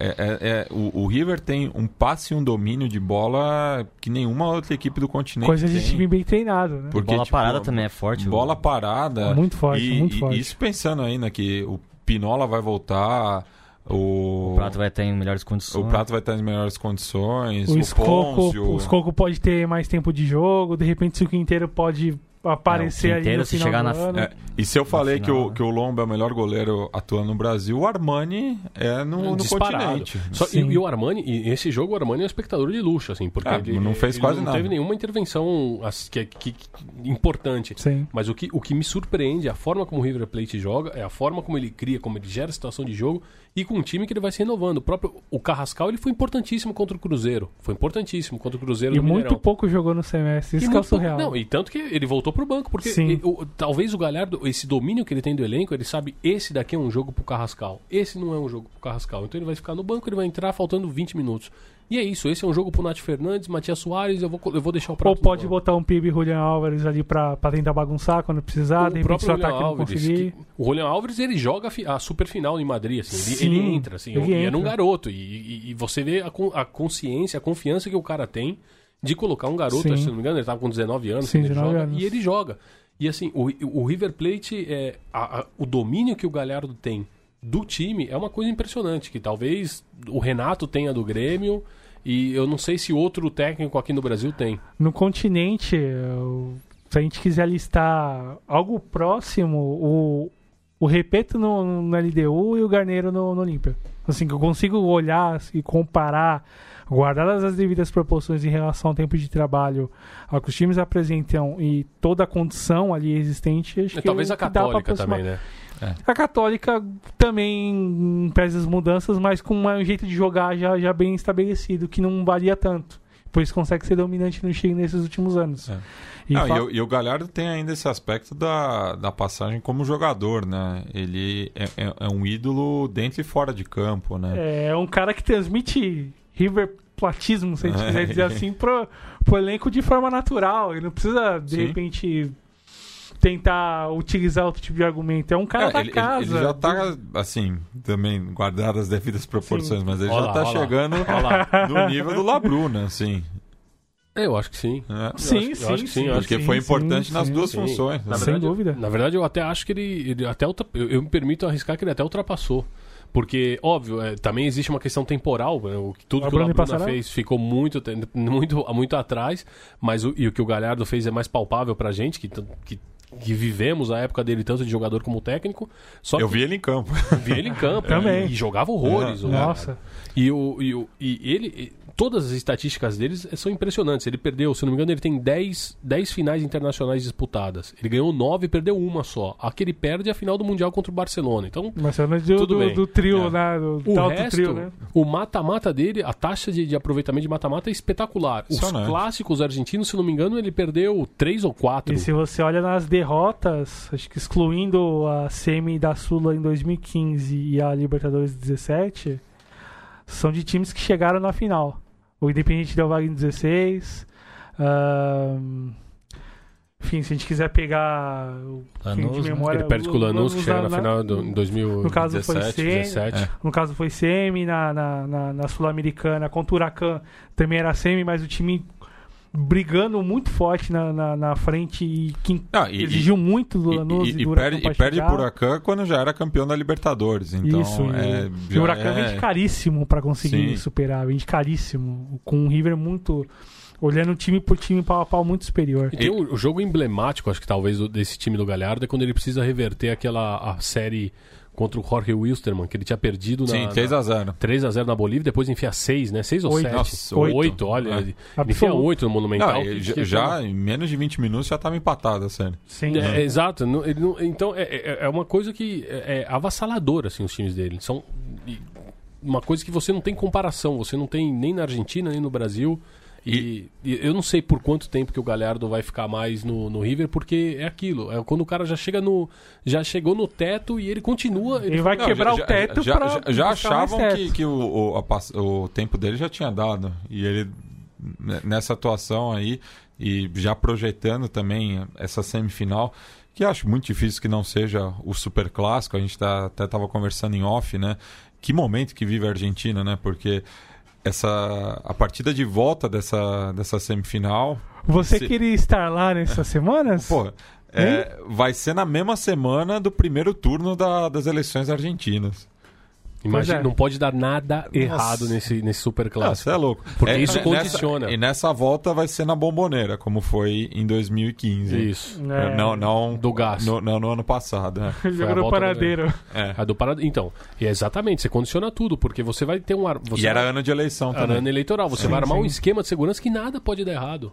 Porque se der alguma coisa errada, você, você, isso você acaba condicionando. Você coloca a culpa nos organismos de segurança, coloca a culpa no Estado, coloca a culpa no, na, na, na Prefeitura de Buenos Aires, e aí. E, e como Vira uma Buenos- bola de neve. Vira uma bola de neve, porque Buenos Aires está ali, é o maior colégio eleitoral da Argentina. Sim, sim, sim. E, e só um detalhe também que não pode passar batido, a gente já entra em numa outra discussão de que se eu não me engano, essa foi a, a, a primeira o primeiro jogo no Monumental de Nunes, no qual a popular custou mil pesos para os sócios. Que foi Eita. muito repercutido na. O jogo Eita. contra o Boca? Não, a- agora esse esse, agora. Ah, contra sim, o contra seu o Cerro. Portenho. É. É, mil pesos, daí Eita. no, no câmbio dá uns 80 reais por aí. E daí a gente já, já vai também para a questão da final única, né, no Estádio Nacional, no qual o, ingresso mais barato vai custar 80 dólares. né? Uh, É, é- é até curioso isso, né? Que a, a final é dolarizada, né? Não, não, é, é porque tá explícito, né? Já não basta ser É. a final única, né? E outra, né? Tipo, o pessoal vai começar a comprar antes mesmo de saber se o, Se o time, time vai, vai chegar chegar. na Pois final ou não. Não sei se, se tem. Eu, enfim, não, não- n- n- nem fui atrás da- dessa informação, mas saber se ia ter eh, já uma divisão, né? Tipo, porque de um lado vai vir um brasileiro. Isso, isso já é certo, né? Um dos finalistas é brasileiro, o outro vai ser Provavelmente um argentino. provavelmente um argentino, mas se já tem essa divisão nas galerias norte e sul do Estádio Nacional de Santiago, Se imagine. Se, se um torcedor do Cerro comprou já, o- já os ingressos, hein? Olha, Considerando eu- a- acho que fez mau negócio. Acho que ele vai fazer é. turismo em Santiago. Vai É. lá pra visitar. Pô, Pois é, só pegando um pom- Ma- pom- Mas, que estão falando também, né, que o- os clubes que chegarem na final vão ter um terço da carga de ingressos, né? Abriu essa venda aí é, para o público em geral, mas que tem uma carga reservada. V- Veremos pro, Hum. pro, pros clubes finalistas, Porque né? boa parte também foi pros tais sponsors, né? É, também. Tá. Pra, pra avaliar essa, essa galerinha que tá sempre Saiu o preço da eventos, Sul-Americana também? da É metade. Saiu. 40? É 40 dólares o, o preço mais barato. Vai ser em Assunção, né? Vai ser no. No Evaúja. no Evaúja. Que recebeu o Super Clássico Paraguaio no, Não, no final de semana passado. Com duas torcidas, Com duas Depois tudo de, funcionando bem, Depois de tranquilo. 19 anos. 19 né? anos. Sim, sim. E, ali- e- e- e o Cerro, ele, no, na, na, na conta dele no Instagram, fez, uma, fez um vídeo espetacular que ele falava assim. não sei se chegou Eu a vi, mas eu achei que foi gastação. Gastação total. Total, falta é. tremenda. Total, total. Que só mostrava a torcida do Olímpia tirando foto. filmando a nova hoje. Assim, Le- foi- Lembrando né, que o, o Olímpia, a maioria dos jogos manda no Defensores del Chaco, mas tem um estádio próprio, Paraúno. que é o Paraúno, que é muito bonito, assim. Mas é bem mais humilde É, que o que mas é, é bem modesto, E- assim, e mas de- é um estádio bonito. É um Fica lá no bonito. bosque, no, no- no- na principal avenida de Assunção, né? A Mariscal Lopes. Mas é um estádio do seu tempo. E- Exato. E, É. que deve hum, fazer mudanças profundas lá também nesses próximos dois anos aí. A É, ver mas o é que porque aí você tá acontecer. olhando o vizinho Sim, ali. sim. É, claro. aí o vizinho É chega com o justamente carro por isso, zero. né? É justamente por isso, né? Mas eu, te- eu tenho uma bronca do Paraúno, porque eu, eu acabei trombando no estádio do nada ali em Assunção, a única vez que eu fui à capital paraguaia. E não deixaram eu, eu dar um, um recorrido assim. então eu falei, ah, quer saber? Soy de cero, soy de cero mismo. Ah, soy azulgrana. Que passa, pibe? Então, mas é um, é um estádio bem acabado, assim, mas claro, bem mais modesto. E daí tam- É. também acho que foi. Foi tiraram uma onda. Quem, quem- não viu tem que ver, porque é espetacular o vídeo, porque é um vídeo do Cerro Portenho, apenas com imagens de torcedores do Olímpia E- e- fotografando E tem uma frase que é. No dejen de se emocionar. Assim. no dejen de emocionar. Sugestivo. Claro. É- é La Nueva Oxa é para todos. É. É, mano, vocês são bem-vindos. Não, depois de tanta tensão na semana, os caras discutindo se o jogo. se havia as garantias de segurança do jogo rolar lá, de repente de uma movimentação do Olímpia juntamente à federação de ah, Porque lembrando, né, os- o jogo pro, pro O estádio foi enfim. reinaugurado há dois anos, né? A gente Sim, até sim. repercutiu na época. É, então, isso já era uma discussão há bastante tempo, né? No, no Paraguai. Só fazendo uma pequena abordagem em relação ao Cerro, em principalmente do que Claro. havia pensado o Miguel Russo, que criticou bastante as, as escolhas via VAR, principalmente no, no- no primeiro pênalti. Ah, enfim, ah, o jogo acabou sendo condicionado pelo, pelo lance logo de cara no primeiro pênalti, mas lógico, falta também opções de nível melhor pro, pro, pro Russo conseguir melhorar o time e apresentar um futebol melhor, mas faltou um plano B ali bem na cara, né? Pra quem pôde acompanhar Sim. o jogo, faltou de repente, beleza, eu vou tomar a pressão do River, provavelmente eu vou tomar gol. É, eu e- preciso. E, e até criou, assim, mas, por exemplo, o, Aedo Valdez estava numa noite muito ruim, assim. Paque Carrizo também. teve duas chances boas, não, não soube aproveitar. Mas eu acho que Co- ele- Como o Léo falou, né? O Armani foi um espectador de luxo. Vencedor. Mas eu acho que pro Aedo tá, a, a idade tá passando a conta, até mesmo porque ele consegue, ele, ele ainda consegue jogar no, no campeonato local. Mas pra jogar os jogos de Copa Libertadores, especialmente essa instância mais decisiva, pra pegar um, um River Plate, ele, ele pouco produz. Porque é difícil, pô, o Martinez quarta, pô, que é um garoto, colocou ele no bolso aí. Sim, sim, sim. Então, assim, é claro que a gente respeita a trajetória de um baita jogador, um, um Tremendo. tremendo jogador paraguaio. Mas eu acho que já tá passando a conta. A, a idade já, já pesa pra ele. E o ataque do Cerro pesado, com ele e Larrivei ali pra, É, pra mas- tentar segurar. Mas, ô Doug, você também fala, né? Falta um plano B. Mas o Russo morreu com uma substituição tendo o Turin no banco também. Também, também. Tem esse, É. de- esse detalhe também em relação às escolhas. Também uma jornada dos jogadores mais importantes, o Carrizo, o próprio Villassante, assim, bem, bem controlado ali pelo Nacho Fernandes e pelo Enzo Pérez, jogando mais atrás e jogando muito bem. Enfim, controlou muito bem o meio campo paraguaio. O Arzamendia mais se irritou e cometeu falta do que jogou propriamente. Um jogador ali de escape importante. Outro jogador veterano também. Sim, no caso o jovem Arzamendia e, e vai sim a Morebieta pro jogo de volta, né? Suspenso, né? Mais um cartão que vinha. É, mas Muito esse, bem. esse eu acho que é muito humo, viu? É, eu também acho.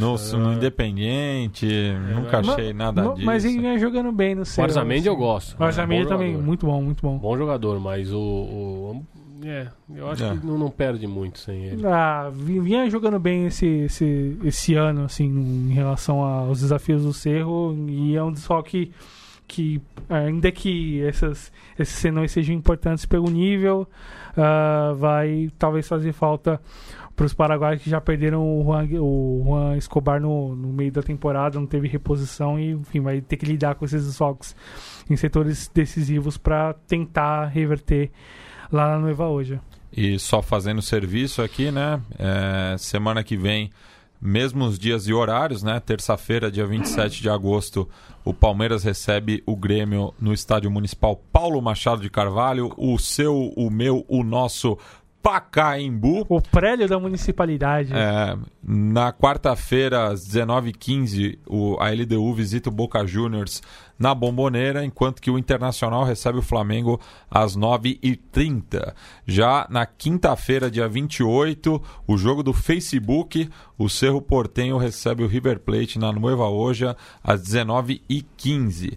Já na Libertador, hum, perdão, na. Sul-Americana, é, terça-feira às 9h30, é, o Galo recebe. O, perdão, o Galo visita lá e cuidar o El Campín, provavelmente as moscas, já que o time Pra- da seguradora não, não, não, atrai ninguém. Não, não consegue atrair torcedores para variar vazio, né? E na quinta-feira, no mesmo horário, dia 29 de agosto, o Fluminense recebe o Corinthians na Maracarena. Doug, vamos dar um giro final aqui pelos campeonatos nacionais, que temos clássicos aí no final de semana, começando pelo Chile. Pois é, Mati, vamos começar falando da terra do Sebastião Pinheira, ah, falando do clássico universitário, Pô, Universidade tanta de coisa Chile boa pra se falar do. Chile, você fala do Pinheira. Fala, velho. vou falar da Fala de Vitor do Hara, Pisco. fala de Vitor É, Hara. a terra do É, Pisco. Pô, do Pisco tem discussão, né? Mas, Olha, ó, Tomando partido do Bigla de la Gente. Vitor Hara, melhor? Ah, tá. Bem melhor. Porra, bem melhor, bem melhor. Vamos lá, a terra de Vitor Hara pela 19 rodada do chileno, o clássico universitário, Universidade de Chile versus a Universidade Católica. Lembrando que são 16 equipes, então estamos na terceira, não, na quarta rodada do segundo turno, né? Campeonato anual. E a Exatamente. Católica tá com 10 pontos. né? 10 pontos 10 à frente pontos do à frente Colo-Colo. do Colo. E que bota um campo peso do contraste das duas equipes. Uma, um- uma Universidade de Chile que é o mandante. Um raro clássico à tarde, né? Os, os clássicos chilenos geralmente são de manhã para evitar Meio-dia, né? conflitos aí, né? Mas esse vai ser às 16 horas de Brasília, é, 15 horas em Santiago, então um clássico vespertino. E é o de Chile, que é a 13 terceira colocada, um ponto à frente da zona de rebaixamento, que é puxada pelo Deportes Antofagasta. E junto com a Universidade de Concepción é o time que menos venceu na liga, com É. três vitórias apenas. E a Universidade de Chile que está nessa situação delicada, mas está com cinco jogos de invencibilidade, né? Inclusive vencendo a própria equipe do Antofagasta eh, na antepenúltima rodada. E num ano com, tanta, com tanta turbulência em relação a- ao que se esperava em campo, apesar do momento mais tranquilo em relação aos outros meses do ano, o time vai para o seu terceiro treinador diferente, o Hernan Caputo, que foi contratado em julho para ser uma espécie de gerente da- das categorias de base das formativas do clube. E com a demissão do Alfredo Farias no mês seguinte acabou sendo alçado ou convidado a assumir o comando do elenco profissional. E em meio a esse, esse turbilhão com o time perigando uh, voltar para a zona de rebaixamento, o time conseguiu, o clube conseguiu se mover na, nessa parada de Copa América, parada de meio de ano, e buscou alguns jogadores no mercado. Destaque para Marcos Riquelme, atacante do Bolívar, de sucesso recente no futebol chileno, foi um dos artilheiros da apertura boliviano. Uh, e de Léo Fernandes, um dos grandes destaques do futebol uruguaio recente, revelado pelo Fênix, que foi negociado com o futebol mexicano, mas por um acordo ali acabou sendo repassado para lá o esses seis meses até se acertar algumas questões. Ainda a repatriação do Oswaldo Gonzalez, zagueiro de glórias recentes pela Laú no começo da década e que volta aí para tentar ajudar a tirar o time desse lodo ali afundado perto da zona de rebaixamento. E falando pelo lado dos cruzados, enfim, uma folga bastante interessante na ponta da tabela, enfim, vai se encaminhando para conseguir o bicampeonato, algo que não consegue desde a década de 90, se eu não estou enganado. E a questão vai em relação à possibilidade do desfalque do Não, teve. Ano retrasado foi campeão dos dois turnos, quando o campeonato ainda era é, dividido em torneios curtos. Isso, isso, bem lembrado, 16, 17, né? É. Então. E vai com a talvez expectativa de contar ou não com Edson Puck, atacante da seleção chilena que jogou a Copa América e que ainda não se sabe se ele estará em campo para representar os Cruzados. E bom lembrar que o jogo no primeiro turno foi 4 a 0 para a Católica. Bueno, passamos agora para Colômbia. Temos clássico também, né, Doug? Clássico Paisa, Atlético Nacional e DIN, Independente Medellín. Inclusive, mais uma grande movida né, da- das duas barras, eh, Los del Sur e Resistência Norte. Tiveram um encontro ali no Atanásio Girardot, propagando né, a mensagem de paz eh, Boa, nesse bem- clássico. bem. É, faz muito tempo que não, não, não tem é, incidente de, de violência, né? Pensando no histórico complicado de Medágio. Sim. É, então, importante aí esse momento que vive é, o departamento de Antioquia. E dentro de campo com as duas equipes ali dentro da zona de classificação para a fase final do finalização. Ah, o Atlético Nacional é terceiro colocado, ainda não perdeu no campeonato, é bom salientar. Conta com a boa fase do Harlan Barreira, que acabou passando sem praticamente pouquíssimo tempo de jogo no Rosário Central no primeiro semestre, mas comprova o seu nível técnico jogando bem pelo Atlético Nacional. É, volta do Prof. Osório também. Sim, sim, que não estará comandando a equipe por conta de uma suspensão ah, que é de maior impôs a ele, por algumas críticas pesadas demais em relação ao árbitro em umas três rodadas atrás no jogo do Atlético Nacional. E o time ali busca tentar, busca alcançar a ponta da tabela, que é dominada pelo Deportivo Cali, logo embaixo na segunda colocação, o América de Cali ali disputando a ponta do, da, da tabela da fase classificatória a essa altura do campeonato na Colômbia, enquanto que o Jim, pode falar? Não, só, só passar o destaque negativo, né? Que na última rodada o América de Cali venceu o Santa Fé em Bogotá por 2 a 1 e a equipe capitalina vive um momento muito ruim, né? Horrível. Não tem chance de rebaixamento esse ano por conta do promédio, mas na temporada que vem vai brigar contra o rebaixamento desde o começo. Sim, e falando do Jim, ah, a chance de tentar, de, de embalar mesmo no campeonato ah, e uma vitória no clássico é fundamental para isso. O time do Alexis Mendonça conta com o Germancano, maior tigre da história do clube, em um momento muito bom, um ano espetacular, com muitos gols. Já tinha sido artilheiro no Apertura, já foi artilheiro no finalização ano passado e mantém uma média de gols muito alta e precisa da vitória para se manter mais, se manter um pouco mais perto da, da ponta ali da tabela, para não perder espaço ali na zona de classificação entre os melhores classificados, entre os oito melhores para a fase final do torneio. E outro clássico que também teremos nessa rodada entre o líder Deportivo Cali contra o Milionários, o quarto, né, conhecido como o El Clássico Mazanierro, né? É, aí esse que será jogado no El Campín em Bogotá. E para fechar, vamos ao Paisito, né? Vamos ao Uruguai, é, que também está aí no final do intermédio, né? Sim. Torneio aí, assim, eu, eu acho bem média pila, assim. Não... E a Copa Uruguai, hein, Matias? Tá a Copa Uruguai promete. Pro ano que vem, daí, daí vai ser bom. É o encontro da Associação Uruguaia de Futebol com a Organização del Futebol do Interior. Aí sim vai, vai agitar o país. Mas esse intermédio... Eu acho bem, bem meia boca. Precisamos montar um sudaca aqui falando das Copas Nacionais, hein? Porque... Pois é enfim, o modelo de Copas está começando a ganhar outros países no, continente afora. Só, só, só, uma. No Paraguai já teve um grande que rodou, não foi? Cerro Portenho. Cerro, Portenho, né? Justamente. Sim. E no Peru rodou Alianza Lima. É. Na Copa do Bicentenário. Mas no Uruguai, falando do torneio intermédio, que interessa, uh, o jogo entre os menores, não é um clássico que a gente vai falar entre Cerro Largo e Plaza Colônia, né? É, duas equipes do, do interior, né? Uhum. É, que estão disputando a, a, ponta do grupo 2, que não tem o, os grandes. O Cerro Largo ganhando esse jogo, né? Que vai ser em Colônia del Sacramento.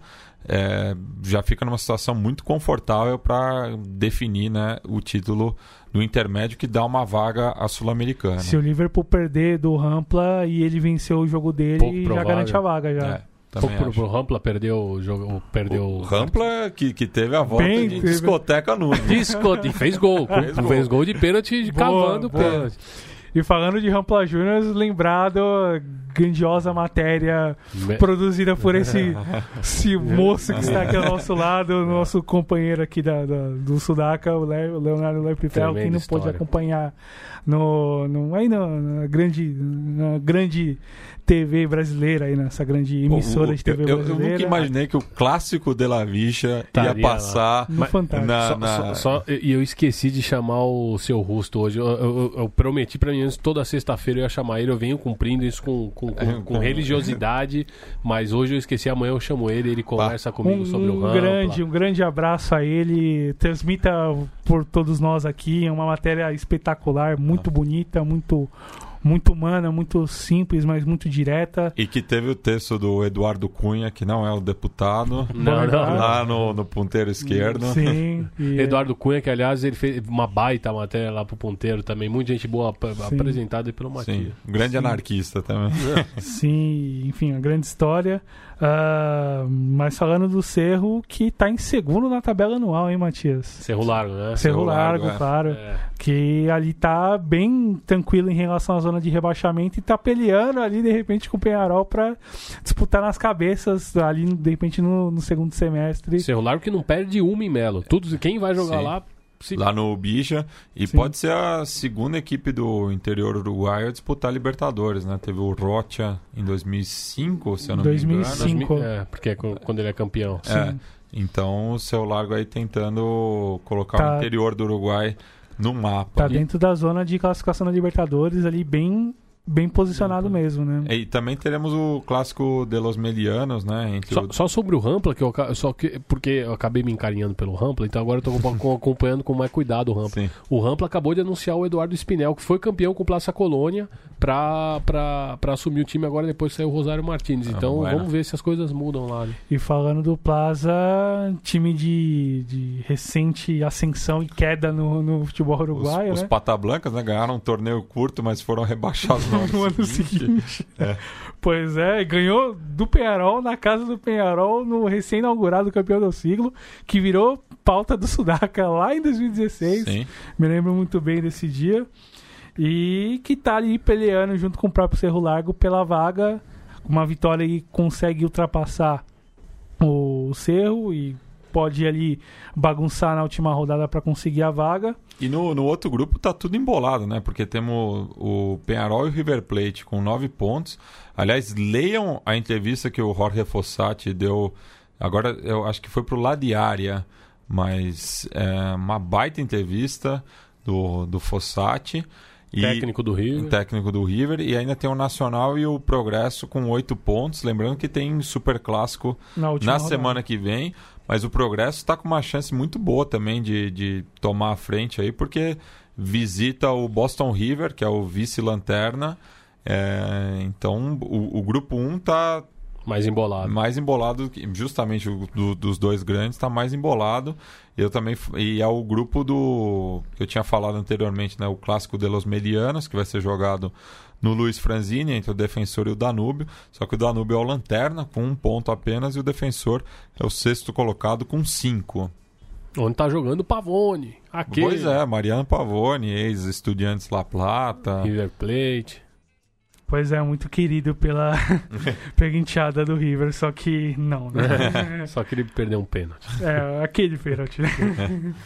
Muito lembrado pelos lados do, de Buenos Aires nos meses de junho. Bueno, chegando aí à reta final, deixo o espaço para os meus companheiros aí tecerem as considerações finais. Começar pelo Biglia. Só fazendo um merchan aqui, que o Pisco, que regeu o programa aqui, ele é, ele é chileno, hein? Olha lá, lá. é de. Coquimbo, Olha lá. o Alto del Carmen. O, o Bigler que tem uma, uma nítida, evidente e clara é, parcialidade nessa briga, né?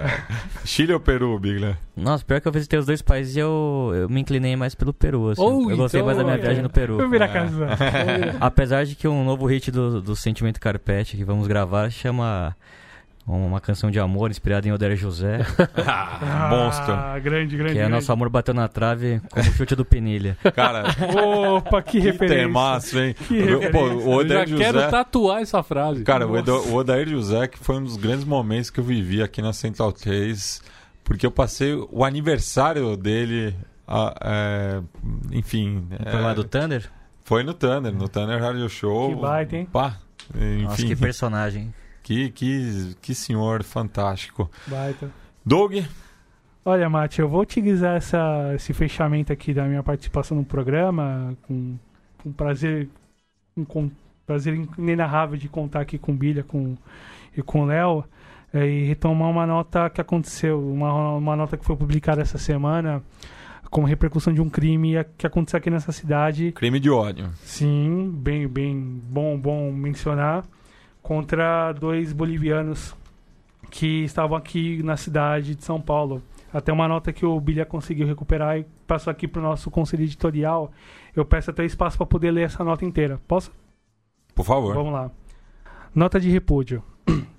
Com muito pesar, manifestamos nosso repúdio aos crimes de ódio, aos crimes de ódio cometidos contra três jovens músicos bolivianos da banda Super Explosion em pleno fim de tarde de domingo último, no dia 18 de agosto de 2019, domingo último agora, que resultaram no assassinato de dois deles, Santiago Rodrigues e Roger Lipachambi, e ferimento de um terceiro que felizmente encontra-se fora de perigo.